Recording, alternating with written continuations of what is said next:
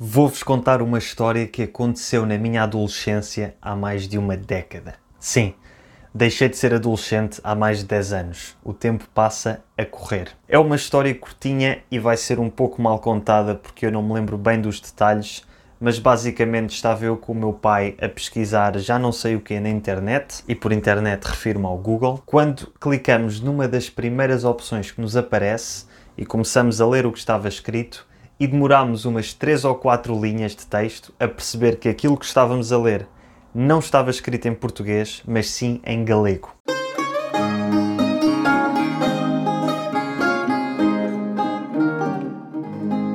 Olá a todos e bem-vindos de volta ao Portuguese with Leo. Por que é que eu acabei de vos contar esta história não muito interessante e sem grande conclusão? Porque hoje vamos explorar as semelhanças e diferenças entre o português e aquela que é a língua mais parecida com o português, o galego. E esta história ilustra na perfeição o quão parecidas estas duas línguas são. E porquê é que estas duas línguas são tão parecidas assim? Perguntam vocês. Pois bem, para percebermos isso, vamos ter de andar para trás no tempo e aprender um pouco sobre a história linguística da Península Ibérica. A Península Ibérica é a península situada no canto sudoeste da Europa, separada do resto do continente pelos Pirineus e está dividida entre três países: Portugal, Espanha e Andorra. Quatro se contarmos Gibraltar, que pertence ao Reino Unido. Esta parte do mundo já foi habitada por muitos povos diferentes desde há milhares de anos, mas para percebermos a relação entre o galego e o português, interessa-nos a altura em que estiveram cá os romanos mais ou menos entre o ano 200 a.C. e o século V depois de Cristo. Entre outras coisas, os romanos deixaram-nos a sua língua, o latim, nomeadamente o latim vulgar, que é o nome dado ao conjunto dos dialetos vernáculos falados nas províncias ocidentais do Império Romano, como era o caso da província Hispânia, que é onde é a atual Península Ibérica. Mesmo após a expulsão dos romanos da Península Ibérica, o latim continuou a ser a principal língua aqui falada, e à medida que novos reinos se foram formando e novas fronteiras foram sendo desenhadas, os diferentes tipos de latim vulgar foram se desenvolvendo e alterando, formando as diferentes línguas provenientes do latim faladas na Península Ibérica, conhecidas como línguas ibero-românicas. Ora, uma destas línguas, que se formou por alturas do século IX, era precisamente o galego português, uma língua única falada no noroeste da Península Ibérica, onde atualmente está a Galiza e o norte de Portugal. Esta língua única só se dividiu em duas línguas, português e galego, no século XIII, cerca de um século depois de Portugal se ter tornado um reino independente, quando finalmente ficou decidido em Portugal que o português, língua do Reino de Portugal, seria a língua oficial. Mais tarde, no século XV, a Galiza foi incorporada pelo Reino de Castela, a atual Espanha, e desde então o galego também tem sofrido influências do castelhano. Isto significa que o português e o galego foram a mesma língua durante pelo menos 400 anos e só passaram a ser duas línguas diferentes há cerca de 700 anos por isso é que são tão parecidas. Mas para percebermos o quão parecidas estas duas línguas realmente são, precisamos de alguém que fale galego. E por isso convidei o Mário do canal de YouTube Olá Son Mário. O Mário é um galego de gema e um defensor acérrimo da língua galega e do reintegracionismo galego. E ele vai-nos explicar algumas das características gramaticais, lexicais e fonéticas do galego, vai-nos explicar um pouco o que é o reintegracionismo galego e no final ele tem umas palavras e expressões galegas para eu tentar adivinhar o significado. E claro, a nossa conversa vai ser sempre nas nossas línguas maternas. Eu vou falar sempre em português e o Mário vai falar sempre em galego. A nossa conversa depois continua no vídeo no canal dele, Portanto, se gostarem deste vídeo e quiserem aprender mais sobre as diferenças e semelhanças entre o galego e o português, vão ver o vídeo no canal do Olá Sean Mário.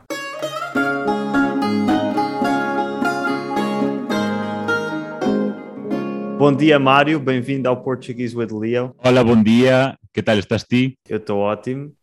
E espero que tu também. E antes de mais nada, gostava que te apresentasses aqui para as pessoas que não te conhecem. Eh, bom, pois eu sou Mario e unha can un canal en YouTube que se chama Hola son Mario, onde falo xeralmente sobre, sobre cultura enfocada dende, dende unha óptica galega, porque obviamente eu son galego e son galego falante, e sobre cultura e línguas, xeralmente. Olha, Mário, nem de propósito, eu não sabia que tu ias usar uma t-shirt vermelha, eu também não escolhi de propósito, mas, por acaso, uma pergunta que eu te queria fazer é, em, por exemplo, em, em francês, em espanhol, em italiano, a palavra vermelho diz rojo, rosso, rouge.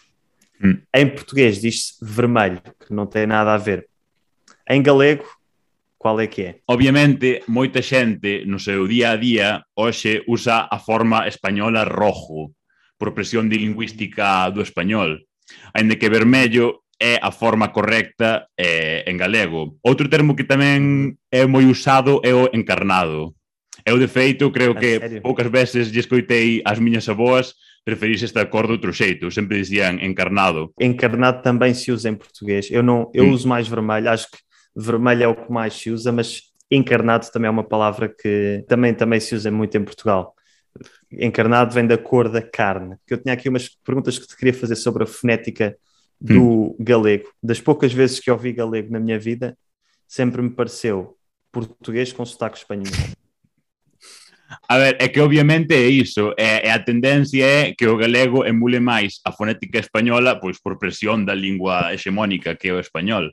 Mas com palavras muito mais portuguesas do que espanholas. Xa, sí, o léxico e... é casi, ainda hoxe en día é casi idéntico ao do portugués de Portugal. Eu tinha assim umas perguntas sobre certos sons. Eu já percebi que vocês, o C dizem como os espanhóis, o th, non é? En galego normativo, na, na norma aprobada, na norma que se usa hoxe en día, eh, co, como oficial, sí que é igual coincidente ca costa español, mas eu concretamente son, son da costa, e aquí temos un fenómeno que é o, o seseo.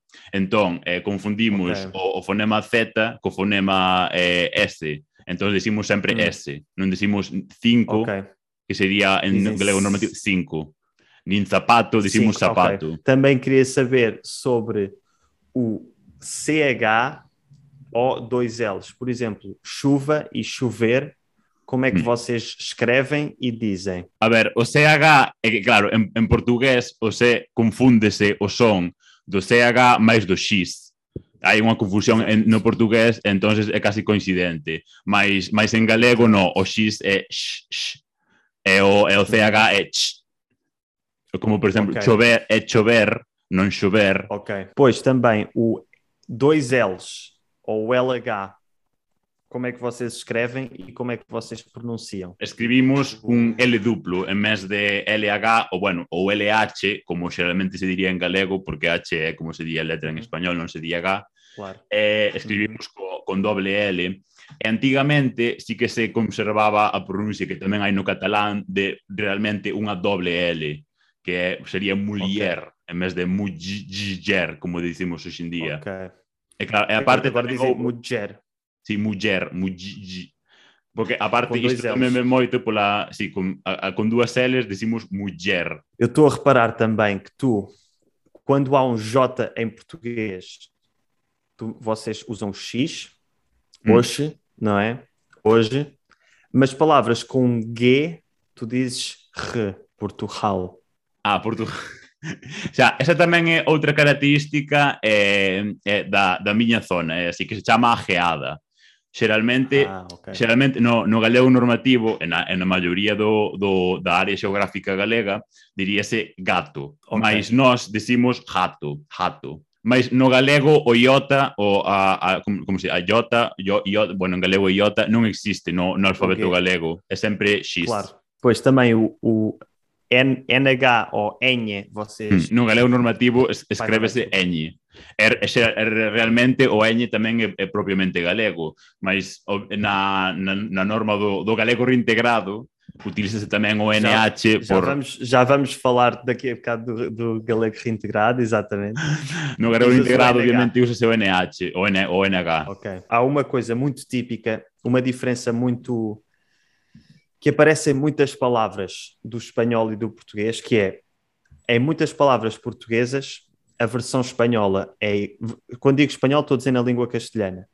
Hum. É igual, mas o O fica o E, Hum. o E fica IE e, e o EI fica E. Por exemplo, Hum. Porto ou Porta fica Puerta ou Puerto. Merda. Ah, merda. Aí está, fica mierda em espanhol. Hum. Um, ou quero, eu quero, fica eu quiero. E depois com ei, que fica é, tipo primeiro, primeiro, terceiro, ter- terceiro, etc.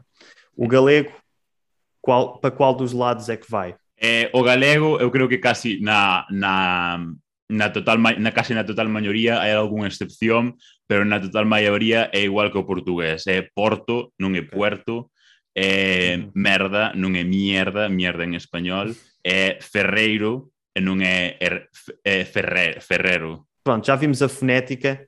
Agora o que eu te queria perguntar era: eu fiz um vídeo sobre o vós, como é que é a situação do vós no galego? Eh, a ver, o vos é, é a forma hexemónica do galego, igual que o era antigamente no norte de Portugal, ainda que Exatamente. hoxe o seu uso está en claro declive, non? Eh, no, tra no tratamento formal en galego, nas, nas institucións formais, úsase o vostede en singular e vostedes Ah. en plural. Ou seja, no galego é muito claro e muito definido. Ti, uma pessoa, vós, várias pessoas, informal.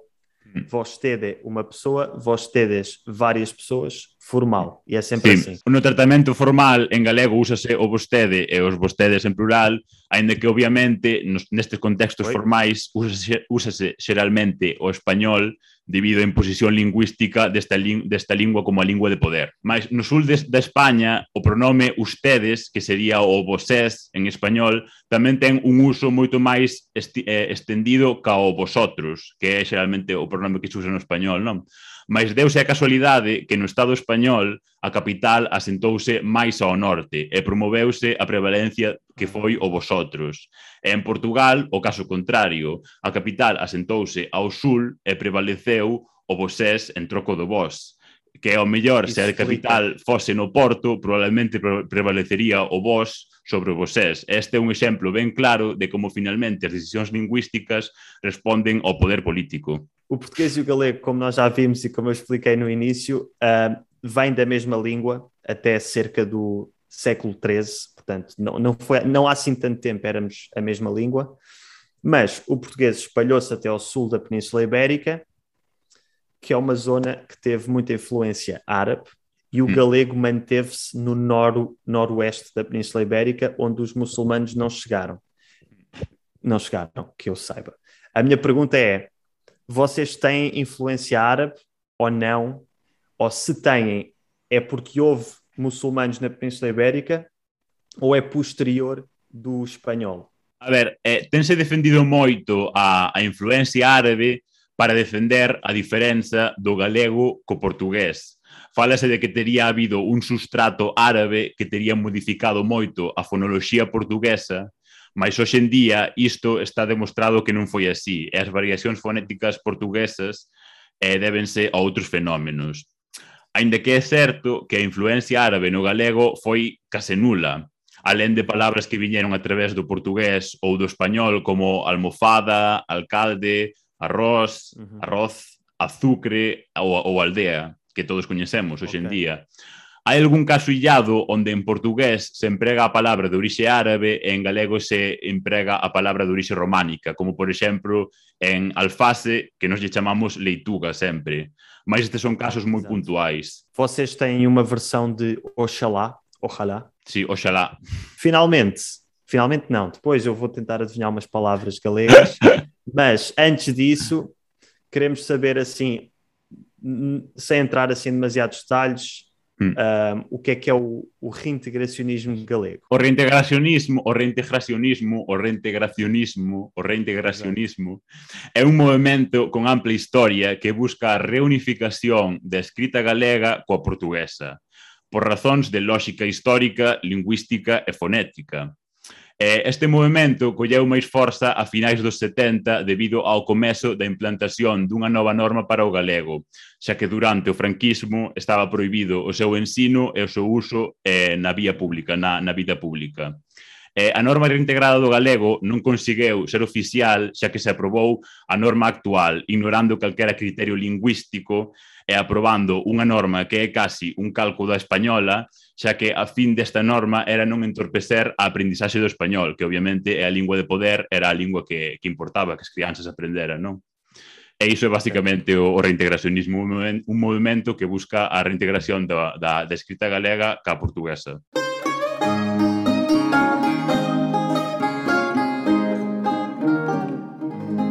Finalmente, para acabar, eu pedi-te para, ter, para reunires aí uma, umas quantas palavras e expressões galegas para ver se eu consigo adivinhar. Podes dizer com o sotaque que quiseres, o teu vale. sotaque. Até podes dizer com o teu sotaque que é para ser mais com o ceceu e com o re, que é para ser mais... enxebre. Mais quê? Enxebre. Olha. Sabes o que é enxebre, não? Não, já começa, já começa uma já come... Bueno, não escolhi essa palavra, mas bueno, enxebre é como algo muito autêntico. auténtico da... exatamente. Teño aquí varias, creo que teño igual expresións e palabras, é así.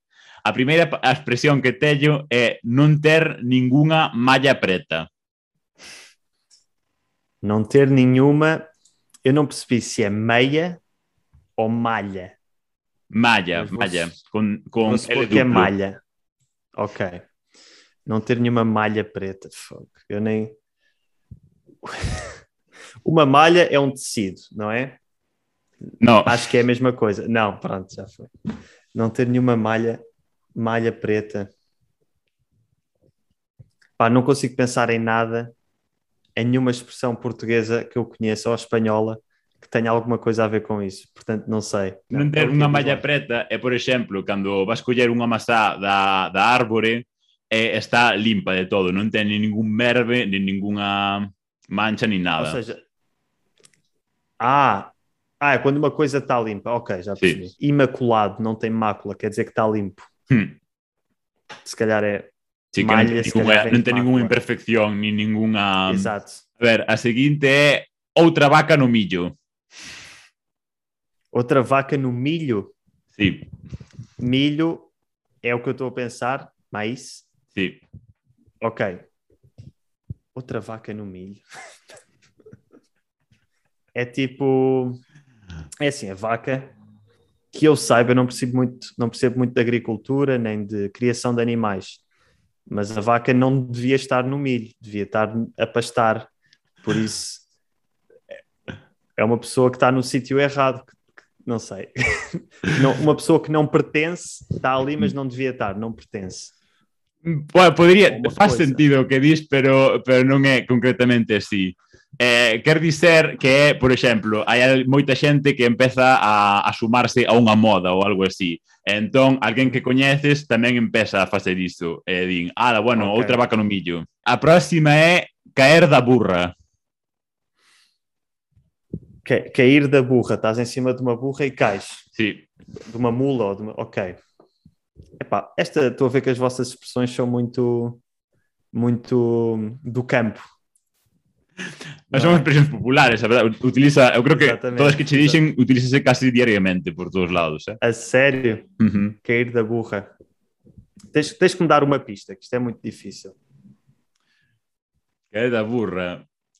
A ver, que se te dou unha pista xa che digo o que significa. Significa o, o senso de de un cambio de estado, non? En plan, estás na burra e de repente caes. Ok. Ok fiquei um bocado. Ou seja, cair da burra é tipo quando cair na real, se calhar, nós dizemos cair na real, é tipo tipo, tens um quando te apercebes de que uma coisa quando ganhas noção. Tipo, sim, é, é, é, é, sim, é parecido, é assim. É como estás num, num estado de inocência sobre algum tema ou assim, e de repente cais na burra cais da burra okay. e daste conta do que realmente acontece. Exato. Em português temos que ir na real, se não me engano. Sim, sim. A seguinte é chama-me porco e bota-me de comer. Então, pera. Chama-me porco, ok. E bota-me de comer. Bota-me, tipo, dá-me de comer. Ah. É isso? Tipo, dá-me Sim, sim. dá comida. Não, não consigo imaginar uma situação em que se use esta, esta expressão. Chame porco é do senso de que, de que fales mal de min. Ok. Tu dizes isto a outra pessoa? Hum. Ou dizes isto assim para o ar? Sí, a outra persoa. Ou, ou, ou Outra para o pessoa. ar tam- Uf. Ok. é tipo. Trata-me mal, mas cuida de mim. É tipo. Se alguém, se alguém cuidar de ti, pode, pode tratar-te mal à vontade. Mm. Sí, ah, pois, sí, é, é, nese senso é, é algo parecido a eso, porque, por exemplo, que, que dache igual que o teu xefe che, che trate mal sempre que che pague. Exatamente. Ou seja, Sim. desde que, desde que me pagues, me des de comer, podes dizer as porcarias. Sí, que sí, quiseres. pode ser o que queires sobre min. Agora son palabras. Ok, palavras. A primeira palabra é arroutada. Arroutada. Isso parece. Isso é um adjetivo. No, bueno, pode ser, pode ser alguén que é moi arroutado ou arroutada. Hum. Epá, não sei. Está difícil. A ver, obviamente estuve escollendo palabras que non foron coincidentes co, co portugués. Claro, claro, pois. Pues. Unha persoa que é moi arroutada é alguén que, que lle dá así como de repente está tranquila e de repente dai un pronto e fai algo que non estaba que nadie contaba con que fixera, así algo moi rápido. Okay. Por exemplo, estou okay. así fico na casa tranquilo e de repente marcho a Rusia. Plan doulle unha routada okay. e foi hasta lá. Ah, deulle unha deulle unha routada e foi. Sí. Epá, nós temos uma palavra que é estranha, porque não sei, soa estrangeiro, mas tipo, não, é, não vem de nenhuma palavra, não vem de nenhuma palavra estrangeira, mas dizemos, deu-lhe um vibe. como é? Vibe. Vibe. V-A-I-P-E. Deu-lhe um vibe. Dou-lhe um vibe. Deu-lhe um vibe, deu-lhe um vibe e foi. E, e foi. Sí, fez creo que coisa máis ou menos imprevisível. o, o mesmo o mesmo sentido, sí. Ok. A seguinte é Esta é a típica que sempre usa sempre todo o mundo. Bico. Sabes o que é que é bico em Portugal? Óbvio. Ah, pronto. Porque isto aqui é uma que eu fiz uns vídeos sobre o português do Brasil e, ao que parece, bico no Brasil é um trabalho. Hum. É um biscate. Em Portugal dizemos biscate, que é um, um trabalhinho assim temporário Ah, para ganhar uns trocos. Mas em Portugal, um bico é o sexo oral que se faz aos homens. E, portanto, se vocês dizem isso na Galícia, deve ser muito engraçado. Calculo que seja uma coisa diferente. Sí, é unha cousa diferente. Un bico é, bueno, en, en galego a, a forma oficial é bico, mas no sul, eh, predominantemente, tamén poden dicir beixo. Ah, ok, é um beijo. Sí. É, até, até está relacionado com, a, com, com o bico português. No, creo que non ten ninguna relación, pero bueno. Depende de onde se der o beijo. Mas pronto, depende de onde. Pronto, ok, ok, ok. Voltando, v- vamos voltar a ser sérios. E por último teño eh, Seika. Seika. Seika. Isto parece japonês, pá. Seika. Seika não é o mesmo que seca. Uh -uh. Não. Seca é seca. Seika. Preciso que uses numa frase. Sei que Luís vai ir vivir a Barcelona. Ah, sei que. Sí, Sei que. Ok, está bem, está bem. É isso? sí é, é parecido. É como afirmar algo do que non tes completa constancia de que vai acontecer. Ah, não tens a certeza? No.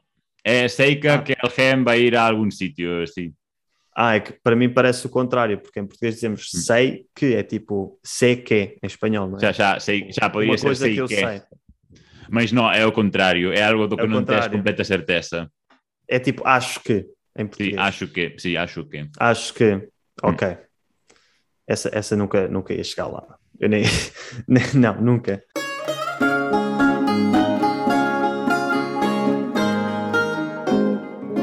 Muito obrigado por estas palavras que eu desconhecia e por, por esta explicação toda sobre o galego. Obrigado a todas as pessoas que sugeriram este tema. Recebi alguns e-mails de pessoas que queriam que eu falasse sobre o galego, um, que me enviaram, não foste o único a enviar-me vídeos daquele senhor presidente da associação da AGAL, o Eduardo Maragoto, Agal. o presidente da AGAL. Quero agradecer a, a AGAL e a Eduardo Maragoto pola axuda para preparar este vídeo e tamén a Través Editora, que é a editora da AGAL, que edita libros en galego reintegrado, tamén pola, polos seus agasallos e tamén polo seu apoio.